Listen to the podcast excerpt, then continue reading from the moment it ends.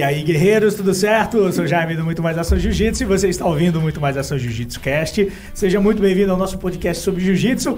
Temos aqui na mesa Daniel Feijão. Seja muito bem-vindo, meu sensei Daniel Feijão. Muito obrigado, Jaime. Eu tô adorando gravar esse podcast porque, mais uma vez, eu posso conhecer os meus ídolos de perto. Semana passada, Fábio Gurgel, há um tempo atrás, Ali, agora um cara que eu admiro há muito tempo e eu vou deixar que o Jaime apresente é, ele. Segura aí, segura aí, rapaz. A gente está aqui com o grande mestre Álvaro Romano. Seja muito bem-vindo, mestrão. Obrigado pela presença.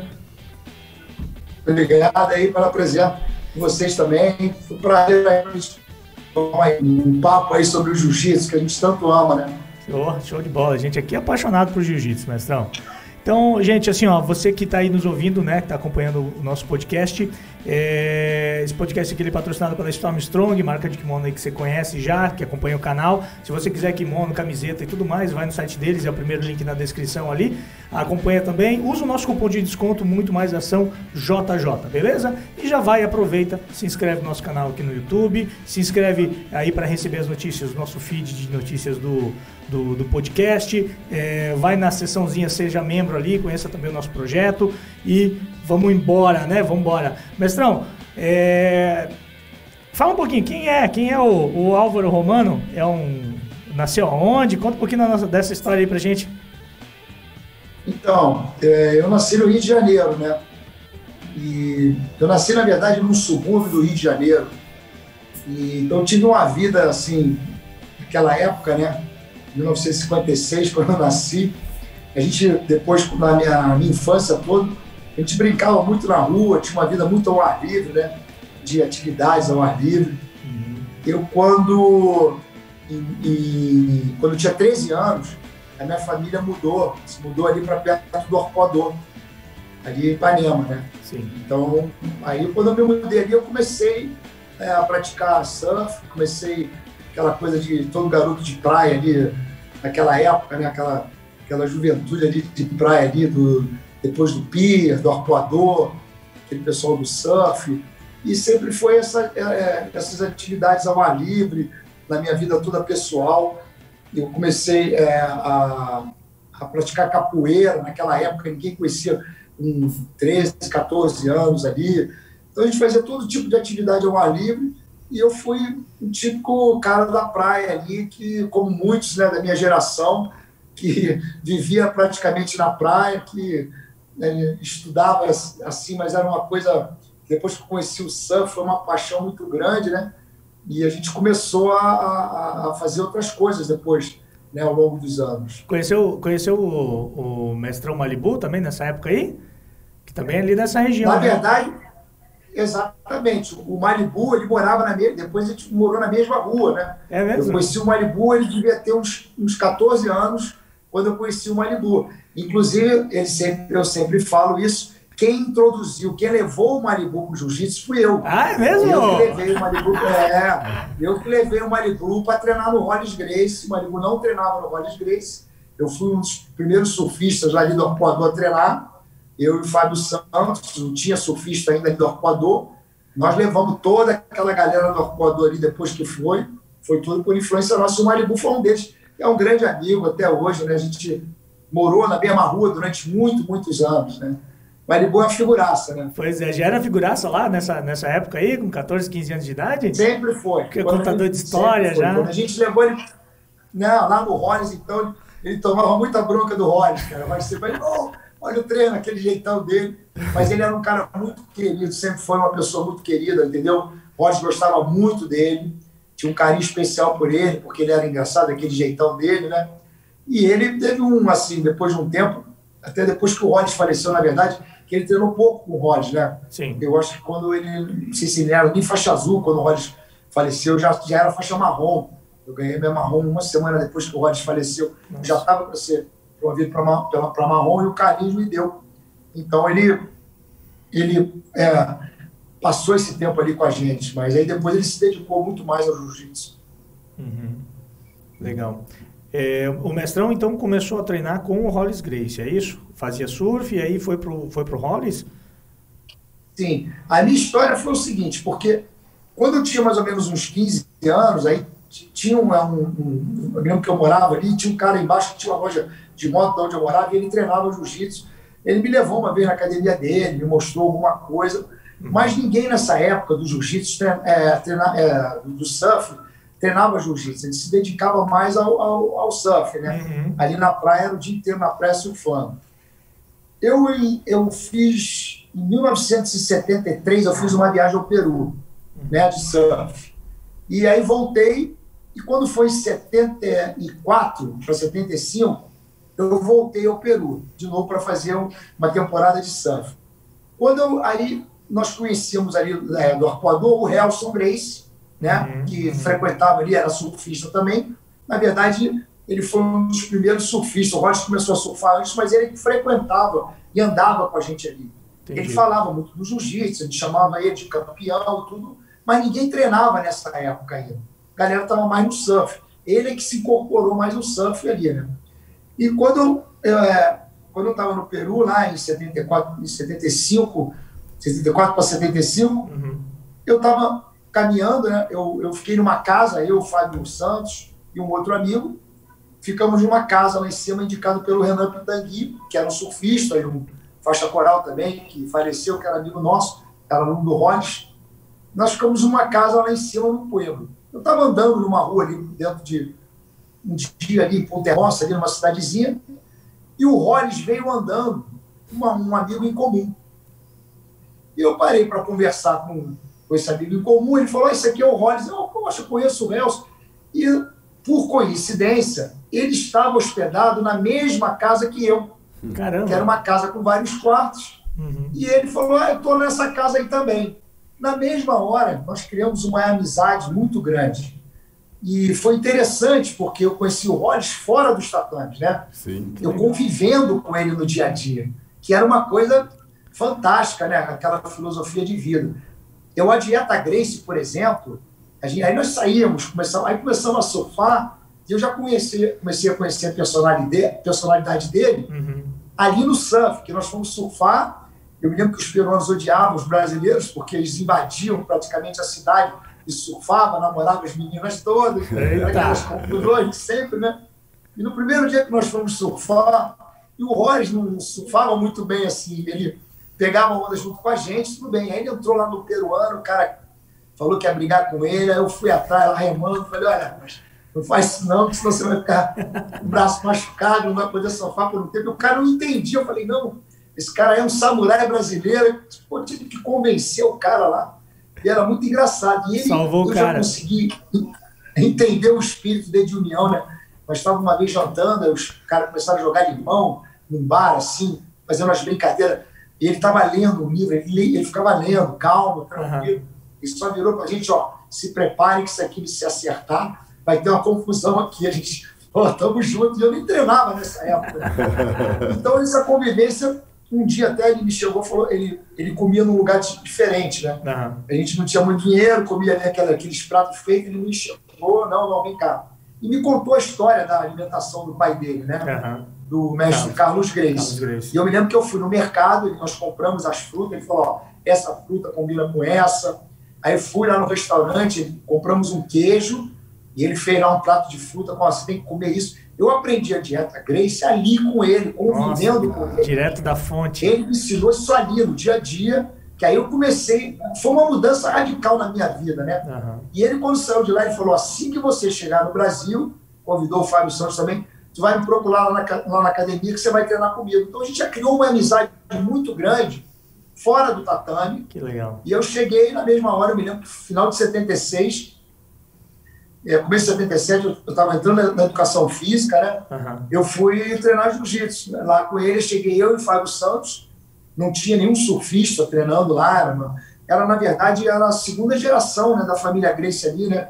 Então, era, ele tinha, o Rod tinha formado uns alunos, tinha alguns faixa preta, mas tinha muito pouca gente. Então, eu fiz parte daquela equipe dele, daquele time dele ali. E foi um momento fantástico. Foi uma coisa que mudou a minha vida completamente, né?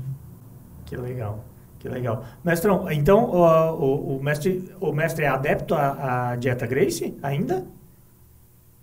Eu ainda eu, eu comecei a viajar muito, né? Eu me mudei para os Estados Unidos há, há 13 anos atrás, eu moro lá e aqui, então às vezes você tem, mas lá tem bastante fruta. Eu hoje eu posso falar para você que eu faço em torno de 60% a 70%. Nossa. Que às vezes as muitas viagens não, não te proporciona, é complicado, né? Você viajar o mundo inteiro, mas eu fiquei muitos anos na minha vida, e até hoje ainda. E, também é o seguinte, né? Como tudo na vida, as coisas se transformam, né? Uhum. Se transformam, como a, na preparação física. Então, existem hoje adaptações, porque hoje se treina muito mais também, né? Hoje se tem uma intensidade de treinamento muito grande. Uhum. Então, existem, né? É, hoje em dia, eu especificamente não faço suplementação, mas tem muitas pessoas que, atletas que fazem, então as pessoas é, modificaram um pouco. Então, algumas coisas assim, eu, mas eu não como carne vermelha durante muitos anos, entendeu? E faço bastante a alimentação de, é, deles de fruta, do, mestre Carlos, eu faço bastante até hoje. Mestre, é, eu eu te acompanho há muitos anos, já desde que tinha revista Grace Mag, que você fazia né, aquela, aquelas páginas maravilhosas com aqueles exercícios de luta. E eu posso falar que é, talvez, né, não sei se essa é a fonte, mas tu foi o pioneiro da preparação física para lutadores, de uma maneira extremamente agradável, né, com uma consciência corporal que a ginástica te dá. E quando você vem com com a ginástica natural, com esses movimentos né, que imitam tanta coisa, movimentos de luta, movimentos de, de, de, de bicho, com respiração. Então foi uma maneira que eu acho que de repente as pessoas se preparavam, elas iam surfar, elas iam correr, é, não, não eram tantos adeptos da musculação, né? eu acho que era um outro lifestyle. E, e você, eu acho que foi o cara que começou a fazer essas preparações físicas, né? É, na verdade, se você pegar na história, porque o que, que aconteceu? Eu comecei a treinar e ao mesmo tempo entrei na faculdade de educação física em 1977. Uhum. Foi, era exatamente como você falou. Os, os atletas de jiu-jitsu se preparavam surfando. Era uma coisa mais ou menos assim. Não existia preparação física. O Hollis modificou isso. Começou a ter essa consciência e ele me estimulou muito nisso. Então, na verdade, eu comecei a trabalhar com preparação física para a luta em 1977. E até ali eu não me lembro de nenhum, de ninguém fazendo esse tipo de trabalho. Para vocês terem uma, terem uma ideia, eu, eu, tinha um livro, Bob Anderson, de alongamento, te levava para o tatame e ficava alongando ali, então era uma coisa muito empírica.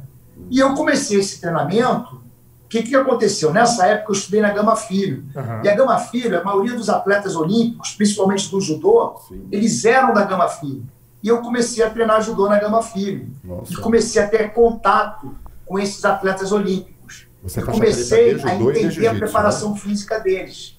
Mestrão. Então já existia preparação física para judô, mas para jiu-jitsu não tinha esse costume. Então a Gama Filho trazia muitos japoneses para fazer intercâmbio. Eu comecei a ver que os aquecimentos dele eram totalmente diferentes que nós fazíamos. Já tinha muita coisa de treinamento com peso do próprio corpo, entendeu? Treinamentos muito específicos e eles trabalhavam, por exemplo, a gente fazia quase mil entradas de quedas por treino, era uma coisa insana, surreal, entendeu? Isso lá na Gama Filho. E eu comecei a introduzir, tanto que lá os aquecimentos do Hollis, ele já, eu, quem comandava os aquecimentos era praticamente eu, Fabinho, entendeu? O pessoal que já estava na educação física. E tem uma coisa que as pessoas não sabem.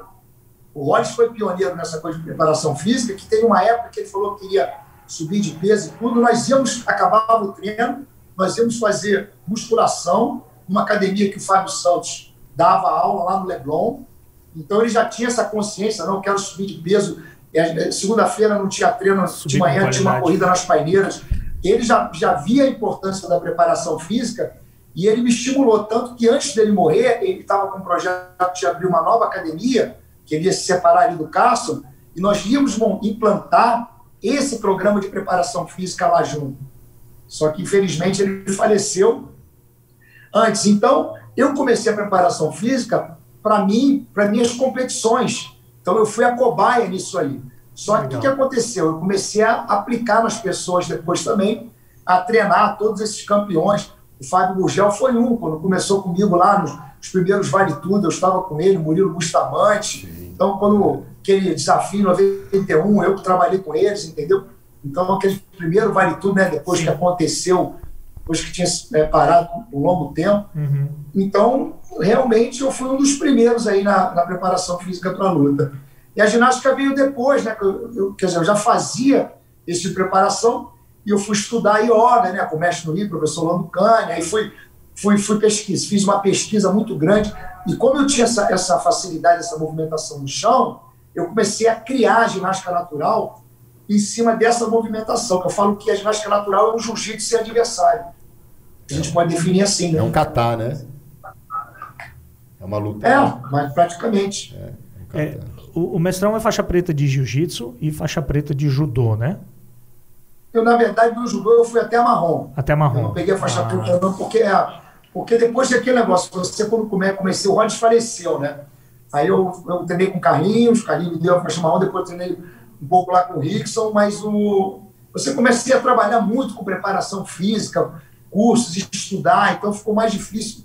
Mas eu sempre mantive contato com, com o jiu-jitsu, porque eu trabalhava na preparação física com esse pessoal, né? E passei grandes temporadas em Los Angeles com o Carson também. Quando a primeira equipe do Carson foi para os Estados Unidos, os primeiros Vale Tudo, eu fiz todas as lutas do Murilo Bustamante, no começo da carreira dele. Eu fiz com um Bolander, com Tom Erickson, estava nessa luta lá, que foi uma luta épica de 40 minutos. Eu fiz toda a preparação dele, todo o treinamento mental. Então foi uma experiência grande, né, que você vai adquirindo ao, ao longo do tempo. Eu acho que a preparação física hoje é, depois eu trabalhei com grandes nomes como Minotauro, Minotouro, Vitor Belfort. Caramba. Eu sempre dei muito enfoque para essa parte mental.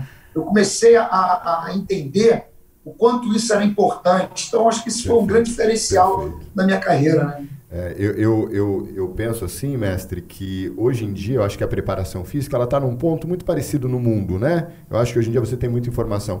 E o atleta que conseguir alin, é, alinhar isso a uma preparação mental forte, é, eu acho que tu foi mais uma vez pioneiro nisso, porque se você já pensava isso, nós estamos falando aí década de, sei lá, final de 80, 90, já desde a década de 70, você é, você já visualizou que a preparação física só por si só, mas sem você ter a consciência mental, né? Porque a gente fala muito em consciência corporal e às vezes esquece de ter uma preparação física mental, né? Sem dúvida. Não, eu me lembro que nós, em 91, o pessoal estava tenso, que era aquele desafio, né? Vale tudo, né? Luta livre. E eu me lembro que eu, a gente, o Marcelo Berni, que estava vivo ainda, foi um dos primeiros atletas a treinar comigo, Marcelo Berni nós fomos para um hotel lá na Barra, eu deitei eles no chão, botei numa posição de relaxamento, fiz toda a visualização do que ia acontecer na luta, fiz esse treinamento mental, uma coisa inédita. E a gente não tinha muito feedback, entendeu? Sim. Isso ia se ajudar. E eu comecei a receber esse feedback. E isso é que é o mais importante. Você, porque não adianta, hoje tem muita teoria.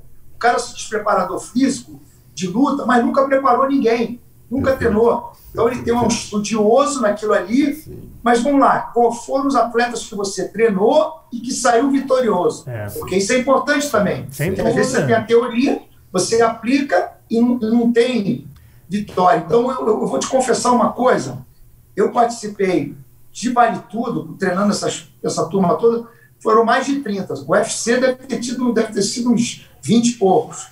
Nunca em que eu consegui implantar esse trabalho teve uma derrota. Eu peguei sempre o Vitor Belfort depois que perdeu para o Randy Couture.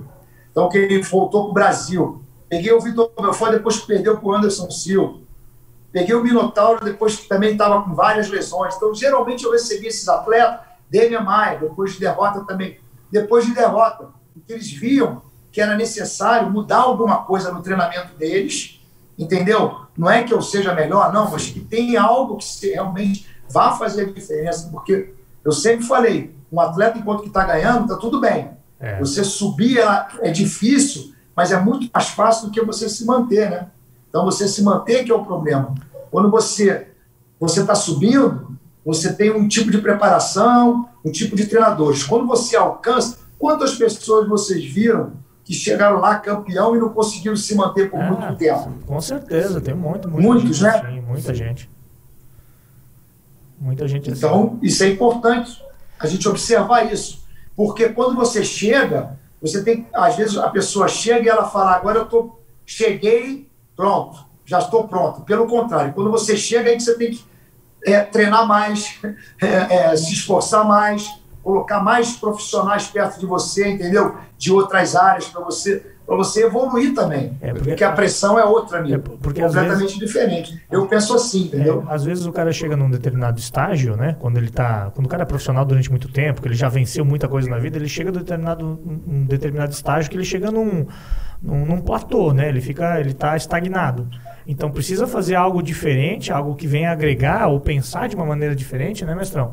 Para poder evoluir, né? Porque se você sempre fizer as mesmas coisas, você sempre vai ter os mesmos resultados. E se e continuar fazendo a mesma coisa do mesmo jeito, você vai estagnar em um determinado momento. Então vai chegar um momento que, que você tem que quebrar essa, esse, esse, esse elo, né? Vamos dizer é. assim, né?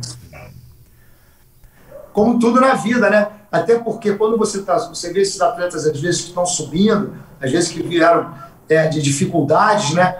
Quando eles chegam lá cima, tem o fator né, financeiro que melhora, pessoas em volta, a mídia, tem várias coisas para tirar o foco desses atletas, entendeu?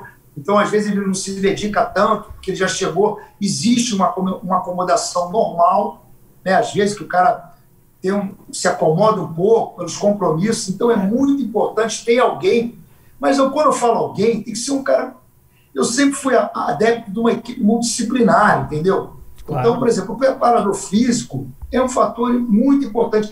Eu vi muitos poucos preparadores físicos comandar, planejar o treinamento desses lutadores. Às vezes são pessoas que, entendeu, vêm de outras áreas, que não têm um conhecimento, mas não é um conhecimento global que o profissional dessa área tem para você planejar o treinamento todo, periodizar o treinamento, entendeu?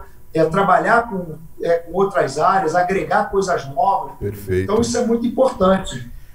Eu... Mestre, eu vou fazer uma pergunta agora de curioso aqui. É, o, o mestre acha que para treinar um atleta de luta, o preparador físico precisa entender realmente de luta? Ele precisa ter vivenciado isso? Ou, por exemplo, um cara que preparou alguém numa, numa musculação vai conseguir dar um, um preparo físico para um atleta de luta? Eu vou te dar um exemplo aqui, claro, claro. Eu estava trabalhando com, até com o Minotauro nos Estados Unidos, e ele foi, a gente visitou um centro de treinamento, o pessoal nos Estados Unidos, eles viam do futebol americano, eles achavam que luta era a mesma preparação para o futebol americano que dura quatro horas. Então, meu amigo, é fundamental, eu acho, eu acho que às vezes as pessoas falam, ah, isso não é necessário, mas eu acho que se você quiser para você fazer esse planejamento, você tem que conhecer a luta.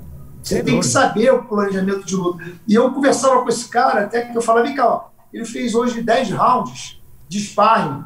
Você não pode fazer uma preparação física dessa. Ele, ah, eu não sabia. Quer dizer, então, é, o, o leigo que está ali né, de, em luta, às vezes ele não entende, ele está fazendo uma coisa estética e é completamente Perfeito. diferente. A preparação física de um atleta de alto rendimento de luta do que um para você fazer um treinamento numa academia, alguma coisa assim. Então eu acho fundamental essa pessoa não precisa ter sido um campeão, mas ele ter uma vivência, entendeu? Dentro do tatame, entender como é que vai, como é que a cabeça do, do, desse atleta vai pensar, entender o que, que é uma. Eu vou dar um exemplo para você, essa coisa de respiração. Eu estudei isso a fundo, porque eu vi atletas fazer técnicas de respiração totalmente incompatível é, no momento que ele for, ia, competir.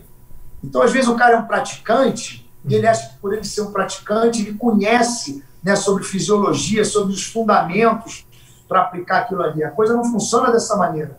Você precisa ser um profissional da área. Você tem tipo de respiração que você tem que fazer um dia antes, quando o cara não está dormindo. Você tem um tipo de respiração que você faz antes de, de entrar na luta. Tem uma respiração para você fazer depois do treino. Tem uma respiração para você fazer antes do treino. Então, tudo isso são coisas que precisam ser estudadas, cara. Não pode sair fazendo, ah, eu sou um praticante. Eu vejo hoje em dia o cara é praticante leigo ensinando técnica de respiração. Eu já cheguei em vestiário do UFC, o cara deitado, né, fazendo técnica de relaxamento para lutar. Eu falei, meu amigo, não, você está né? fazendo nada, estou relaxando, vai relaxar para lutar? Não, aí não, né? aí não. É muito doido isso. Aí não, né? Tá louco. Mas acho que você falou tudo, né? Essa questão de estudar e, e, e, E o que eu vejo hoje é exatamente isso. A grande maioria copiando, né, fazendo e, e não entendendo o momento de cada técnica, né, cara? Imagina só, eu sei respirar, e você acha que a mesma respiração, isso é muito importante, isso até me surpreende. A mesma respiração, ela não serve, né? Tipo, ah, vai fazer uma, uma, uma, um, uma frequência mais alta antes de você dormir, ou então, enfim, né? obviamente você não vai conseguir ter um bom sono, né? É porque essa, essas técnicas não foram criadas por ninguém. Essas técnicas existem há milhares de anos, né, criadas na Índia e tudo. Então, mas quando você, como profissional, conhece fisiologia, e eu usei né, para mim muito na prática, e o mais importante, né, eu apliquei. Esse treinamento mental não foi da minha cabeça. Eu, eu vou ter uma experiência muito interessante. Quando o Minotauro me procurou em San Diego para fazer um. O Minotauro, para mim, o Minotauro também, são os ídolos máximos do MMA, né? Uhum. Então são pessoas que são lendas vivas. Para mim foi o, eu falo que quando eles me contrataram assim para treinar foi como se eu fosse para a seleção brasileira. Eu considerei a mesma, a mesma proporção. E aí ele vinha de lesões, né? Então eu comecei a fazer um trabalho com ele. Quando você tem um atleta com mais de, sei lá, conta 20 e poucas lutas, com uma experiência muito grande, uhum. você não vai lidar com esse atleta como você está dando com um atleta iniciante. Né? tem que ser uma outra linguagem, tem que ser um outro tipo de treinamento. E eu fiquei muito assim, né, vamos dizer assim, muito é, tranquilo, é, sentindo, é, com muito cuidado em tudo que eu ia ensinar para ele, porque às vezes ele podia falar, ah, não, isso aqui não funcionou, e a gente tem que sempre escutar o atleta. Isso é muito importante, lógico. Gente, esse feedback é, é importante. A gente né? acha, mas escutar o atleta também é importante. E eu fui fazer esse treinamento mental com ele, por quê? O manager dele na época, o Joinha, uhum. me falou que ele ia lutar em Portland. E Portland seria a terra do Rente Couture. Sim. E que ele ia ter o estádio inteiro, o Rente Couture é a favor dele. Que ia ser uma pressão muito grande. O que, que eu comecei a fazer? Eu, um dia eu acabei o treinamento, eu falei, Rodrigo, deita aqui. Ele deitou numa forma de relaxamento, vamos fazer um trabalho aqui diferente hoje. E eu comecei a reproduzir todas as situações que deveriam acontecer lá em Portland. Vamos imaginar a gente no dia da luta, lá no vestiário, Vamos imaginar a gente indo para o estádio, vamos imaginar o estádio todo contra você, gritando o nome da Rede Cultura, você subindo no queijo. Eu comecei a monitorar a pulsação dele e eu vi que conforme ele ia chegando perto da hora da luta que eu ia falando, ela ia subindo a cada dia. Nossa. Entendeu? Então eu via que esse emocional, ele deitado, numa posição de relaxamento. Você imagina isso no dia da luta. Nossa Senhora. Mas se eu já condicionasse isso mentalmente, às vezes eu teria um ganho de ah, isso que ganha muito pequeno, 0,001%. Num treinamento de alto rendimento é muito, eu quero esse, esse ganho. Sim. Então eu comecei a fazer isso com ele. Eu ach, não sabia como ele ia reagir a isso. E tinha de duas formas. Eu fazia induzido, né? Eu falava né, todas as situações uhum. né, do dia da luta, principalmente quando ele fosse sair do vestiário, nosso aquecimento, indo para o vestiário. E às vezes eu falava para ele, para ele fazer se ele quiser, é, sozinho, ele mesmo mentalizar isso aí, eu ficar calado. Né? E um dia eu estava meio assim, estava, ele não estava falando nada. Eu falei, Rodrigo, você acha, vamos manter isso aí? Você quer fazer mesmo isso? Ele falou, o quê? Eu quero fazer isso todo dia. E outra coisa, eu quero fazer você falando. Eu não quero fazer sozinho. Vamos fazer esse trabalho. E no dia da luta, rapaz, eu fiz isso, eu fiz isso durante duas semanas todo dia final de treino, antes da luta, um dia antes. No dia da luta aconteceu exatamente é. tudo aquilo que a gente tinha visualizado, cara. E aí, quando acabou a luta, né, um repórter, me lembro, que o próprio Jair entrevistou ele e perguntou: Você não sentiu essa pressão aqui? Não, ele apontou falou: Não, nós treinamos isso. Nossa. Então, eu achei que era uma coisa que ia ter um ganho pequeno, cara. E teve um ganho assim, ele me levantou, me lembro, eu falei Caramba, então olha o feedback que eu tive. Sensacional. Do, do, do Para mim, no ícone do esporte, eu vou falar, eu não vou aplicar isso no iniciante. É claro que eu vou aplicar. Sensacional. Entendeu? Mas tem muito preparador, tem muita gente que não acha que não.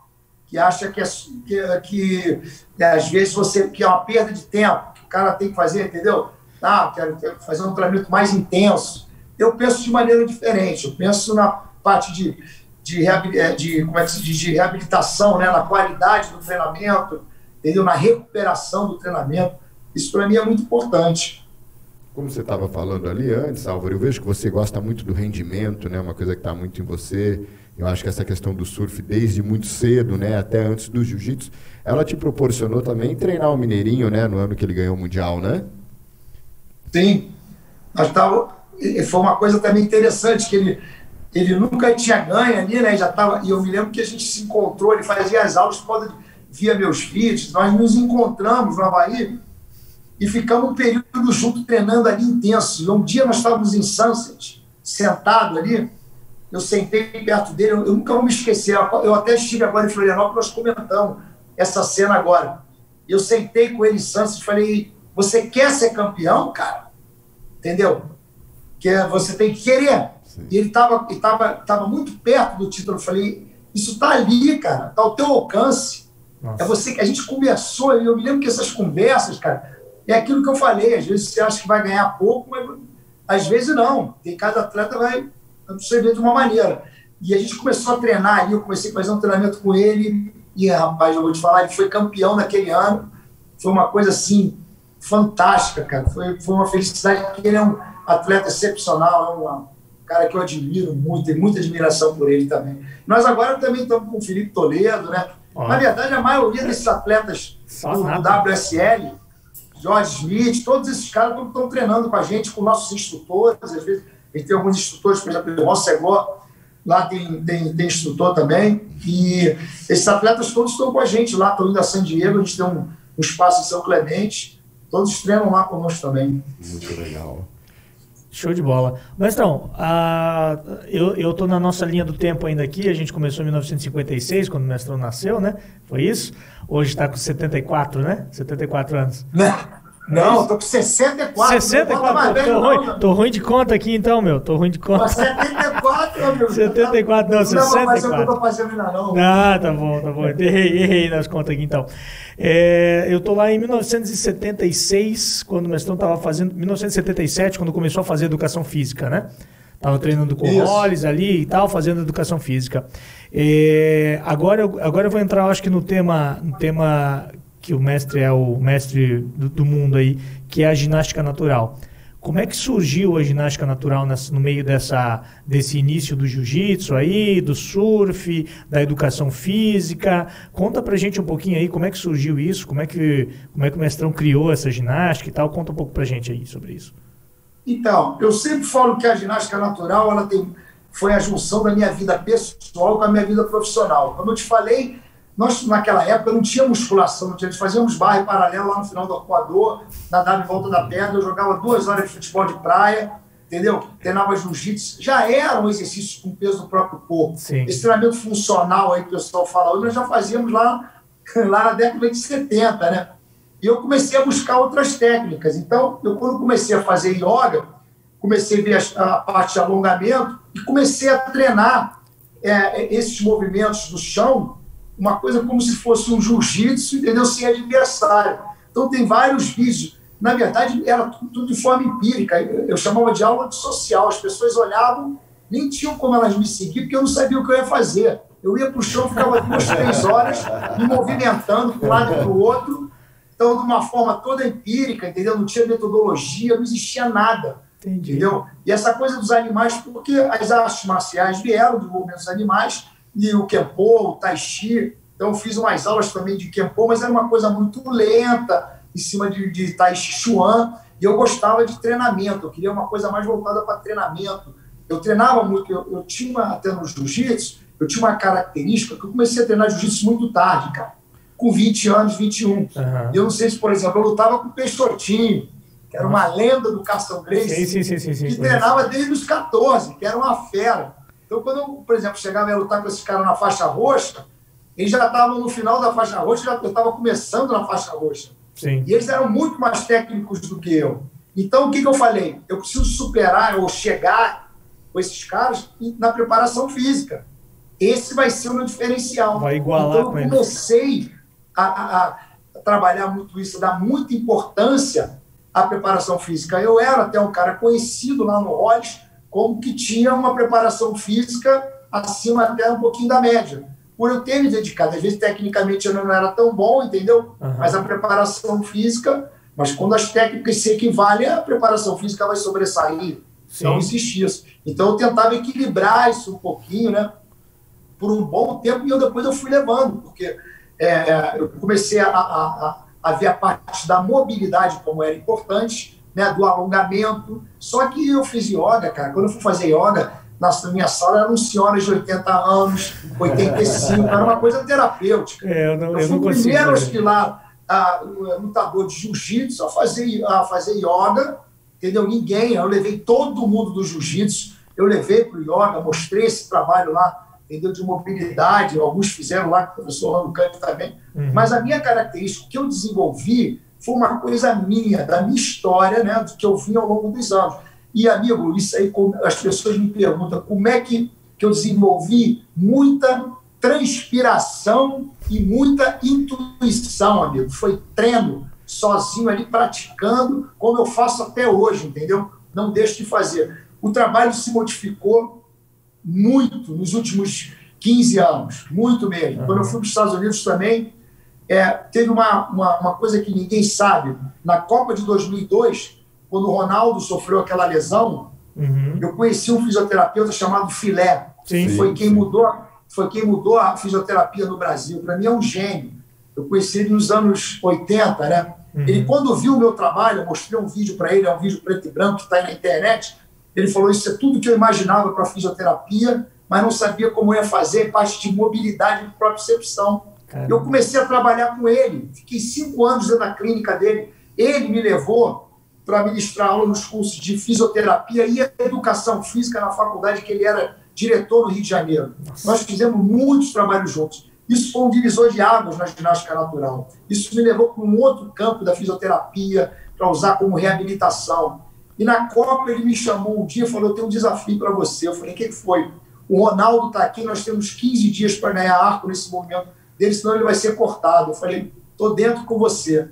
Então eu comecei a trabalhar com ele numa, numa sala fechada com mais de 15 fisioterapeutas toda aquela equipe da Inter de Milão que estava na época. Então começamos a fazer essa, esse treino de mobilidade. Aquilo foi uma escola para mim, foi um aprendizado muito grande.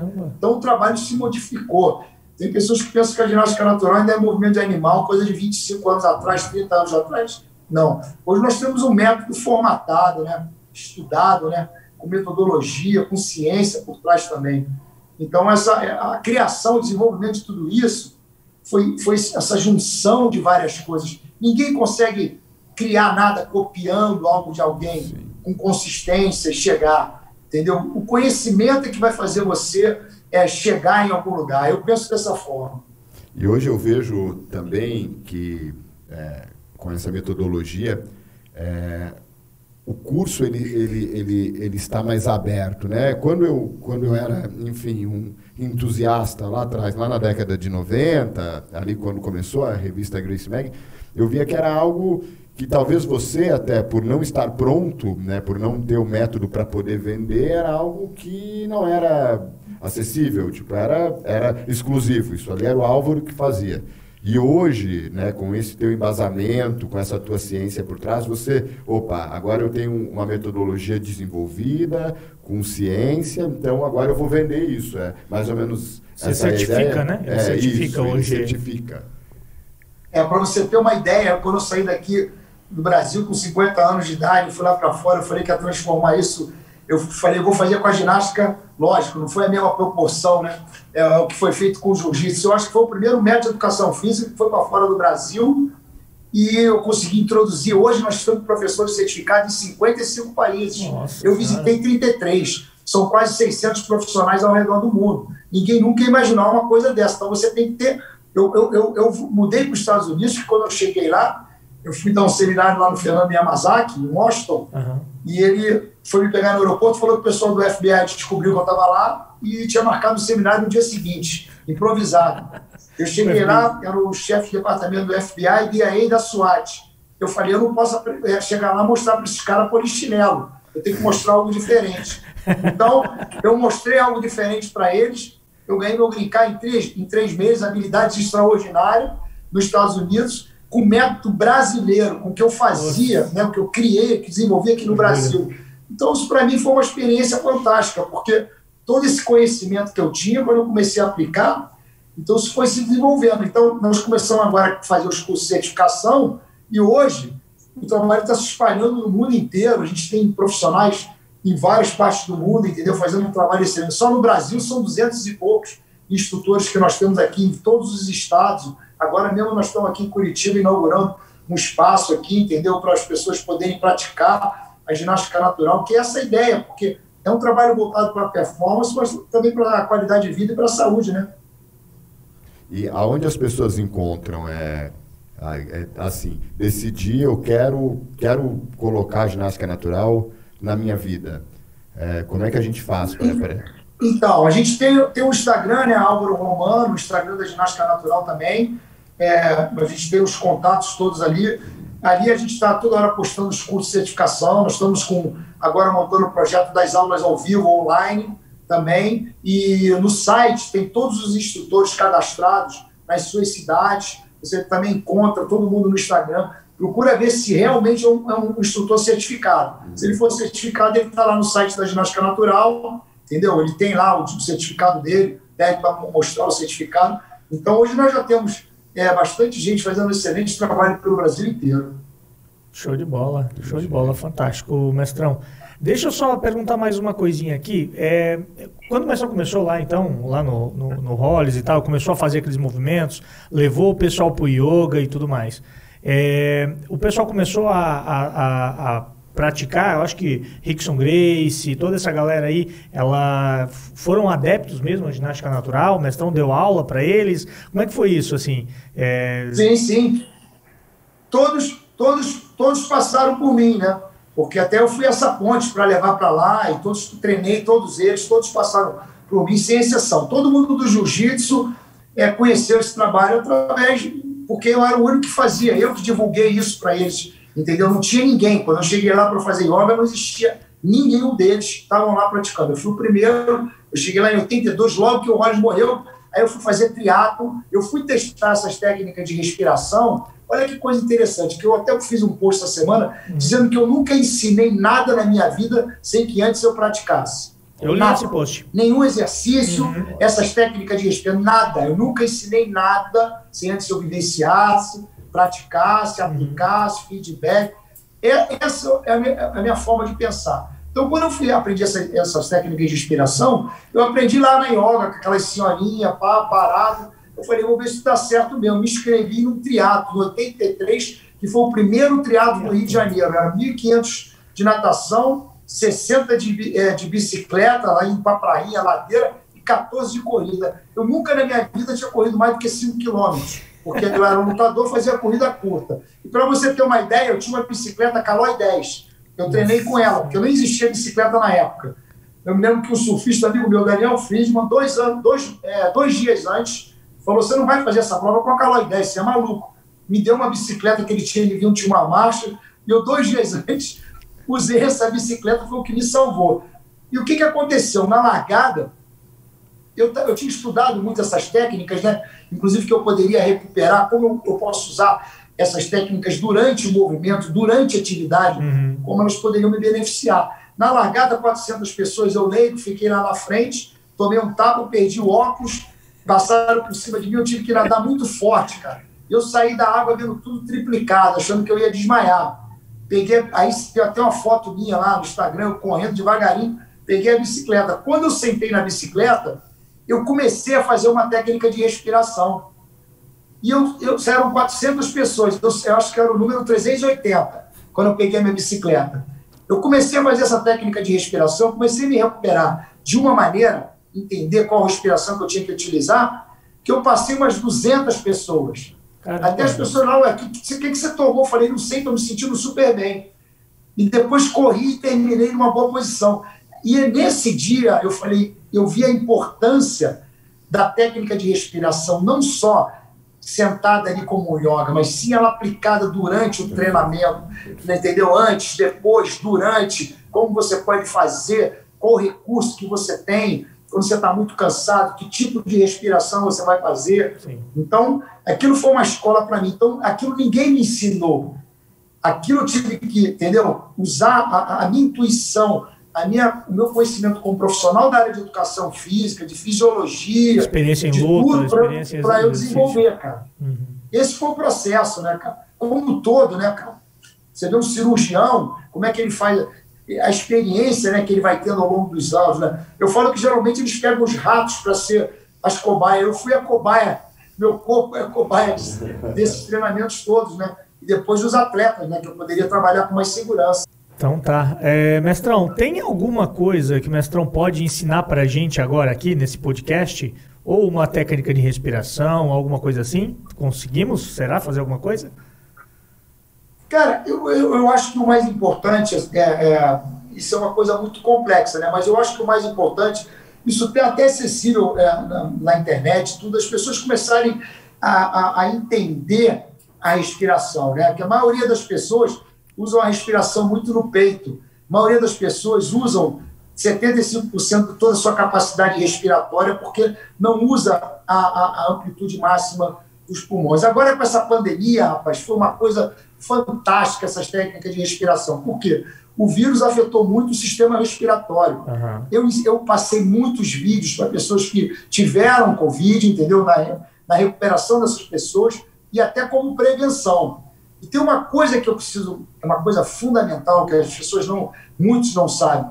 O que produz movimento, o que produz a tua força motriz, a tua força de movimento, são os músculos, não são os ossos. Sim. E com a respiração é a mesma coisa.